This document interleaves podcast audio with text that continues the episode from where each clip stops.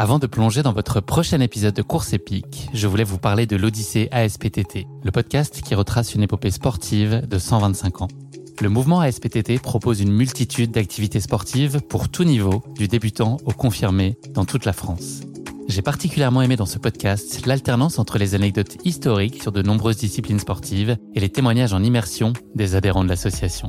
C'est à la fois rythmé, vivant et instructif. Avec ce podcast, vous allez vous plonger dans l'odyssée de cette association, véritable pionnière dans la démocratisation du sport en France. Et puis les quatre épisodes de l'odyssée ASPTT mettent en lumière ce qu'il y a de plus essentiel dans le sport selon moi. Les notions d'égalité, de solidarité, d'inclusion et d'accessibilité. Et dont la course à pied est d'ailleurs une très belle expression, vous êtes bien placé pour le savoir. Vous savez désormais ce qu'il vous reste à faire. Faites comme moi, courez découvrir les quatre épisodes de l'Odyssée ASPTT sur votre plateforme d'écoute favorite. Salut, c'est Guillaume. Je vous propose de découvrir un extrait du prochain épisode de Course épique. Course épique, c'est chaque semaine un invité, une course, une histoire hors du commun. Je vous donne rendez-vous tous les mercredis pour découvrir un nouvel épisode et vivre une grande et belle histoire de course. Mais avant ça, place à un extrait de notre prochain épisode. Je trouve qu'aujourd'hui, euh, euh, le, positif est du côté de, l'équilibre et de la mesure. Euh, c'est bien de dire qu'on on fait les choses de façon équilibrée, prudente. À consommer avec modération, le fameux. C'est ça. Et dans ma vie, j'ai compris un peu tard, mais c'est je me suis remémoré mon enfance et je me suis dit qu'en fait, je le savais dès que, dès que j'étais gamine, que euh, je pouvais pas fonctionner euh, dans la mesure, que ça me rendait pas heureuse en fait euh, d'être prudente et d'être de portionner comme ça en fait les choses de ma vie, d'avoir une place pour chaque chose. Et j'ai décidé en fait à un moment donné de ma vie, après c'est ça a un coût aussi de décider ça, de de me rapprocher en fait de ce qui me rendait le plus heureuse, c'est-à-dire d'être déraisonnable totalement et de faire les choses avec euh, passion. Et la course à pied, c'est ce qui me rend le, le plus heureuse aujourd'hui dans, dans, la vie. C'est-à-dire que être en mouvement, en fait, c'est ce qui me rapproche le plus de ce que je suis. Quand je cours, je suis à, l'os de moi-même. C'est euh, mon expression la plus pure de, de moi.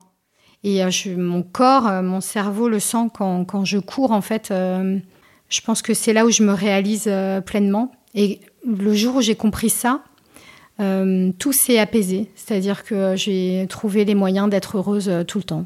Tu laisses beaucoup de place aussi à la spontanéité. C'est le, le, corollaire à ça aussi, c'est de, décider sur un coup de tête et de s'autoriser les choses sans chercher à mesurer les éventuelles conséquences ou autres, mais juste se dire que c'est ça dont on a envie à ce moment-là. Exactement. Je suis très impulsive et je réfléchis après. Est-ce que parfois il t'arrive de te dire que c'est trop Ou est-ce que les autres et l'entourage euh, se chargent suffisamment de, de te le rappeler? C'est les choses qu'on connaît quand on vit tous un peu de cette passion, euh, mm. chacun à des degrés différents, mais c'est vrai qu'on a parfois un peu d'incompréhension autour de nous. Est-ce que c'est ton cas Ou est-ce que toi-même, parfois tu te dis, ok, euh, peut-être que là j'ai poussé, ou là c'était la fois de trop? Alors moi j'ai du mal aujourd'hui à, me dire ça parce que depuis que j'ai pris la décision de vivre comme ça, en fait, je suis en paix avec ça.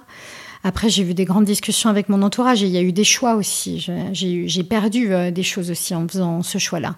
C'est pas. Euh, on va en parler après sur, euh, sur la course, mais la liberté a un coût et être soi a un coût aussi. Et il faut accepter d'en payer le prix.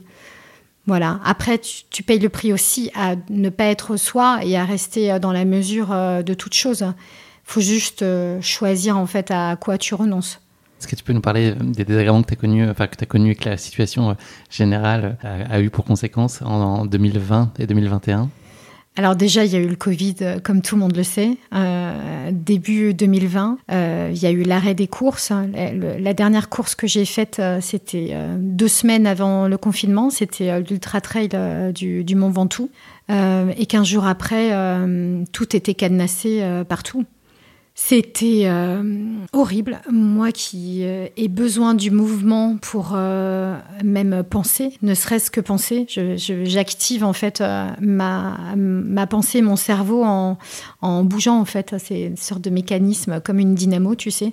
Et pour moi, l'arrêt du corps, c'est l'arrêt du vivant. Donc là, en fait, on mettait tout le monde à l'arrêt. Et je pense qu'il y a eu deux sortes de personnes à ce moment-là. Ceux pour qui l'arrêt était un confort et, et, et, il se régénérait en fait en étant statique. Et les autres dont je faisais partie, où l'arrêt du corps était absolument sinistre et signifiait l'arrêt de tout et j'ai été euh, profondément malheureuse. Euh, je, je, me suis cassé euh, plein d'os cette, cette année-là. Je me suis cassé un, un, petit os du bras chez moi en faisant du bricolage. Vu que je pouvais rien faire, j'ai fait des conneries. et je me suis cassé un os pour la première fois de ma vie. Euh, C'était pas très grave, ça n'a pas duré très longtemps et de toute façon il se passait rien. Donc voilà. Et euh, ensuite, euh, l'été, quand euh, c'était un peu reparti, je, suis allée dans les Vosges et j'ai fait du VTT et je me suis brisé la clavicule et deux côtes. Donc voilà, mon été était, était fini. Je me souviens d'ailleurs avoir dit à l'hôpital, la première chose que j'ai demandé, c'est est-ce que j'allais pouvoir recourir très vite? Et l'interne était atterré par ma question. Il m'a dit, vous n'arrivez même pas à vous tenir debout pour passer la radio. Euh, je voyais dans ses yeux qu'il me trouvait complètement stupide. Mais euh, j'avais en tête euh, la CCC, pourtant. Et quelques semaines après, en fait, ça a été annoncé qu'elle n'aurait pas lieu.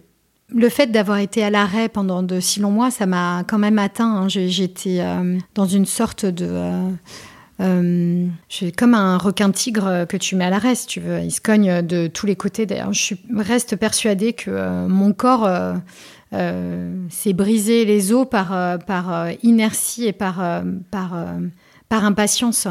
Mais, euh, mais je suis passée outre quand même, parce que heureusement, euh, le monde a repris son cours, les, courses ont repris, on a pu courir euh, plus que juste 10 km à la ronde, on a pu revoyager, et, et voilà, tout est redevenu beaucoup plus fluide.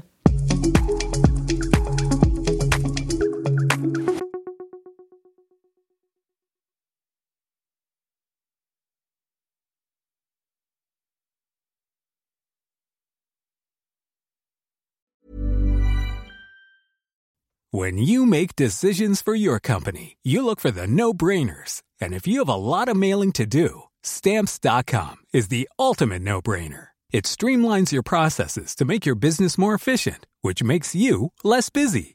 Mail checks, invoices, legal documents, and everything you need to keep your business running with stamps.com.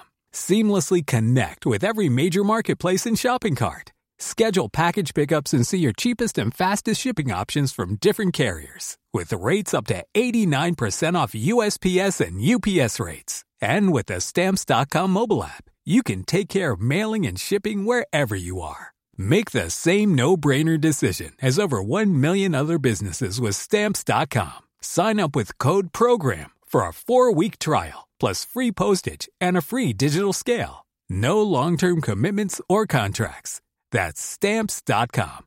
Code program.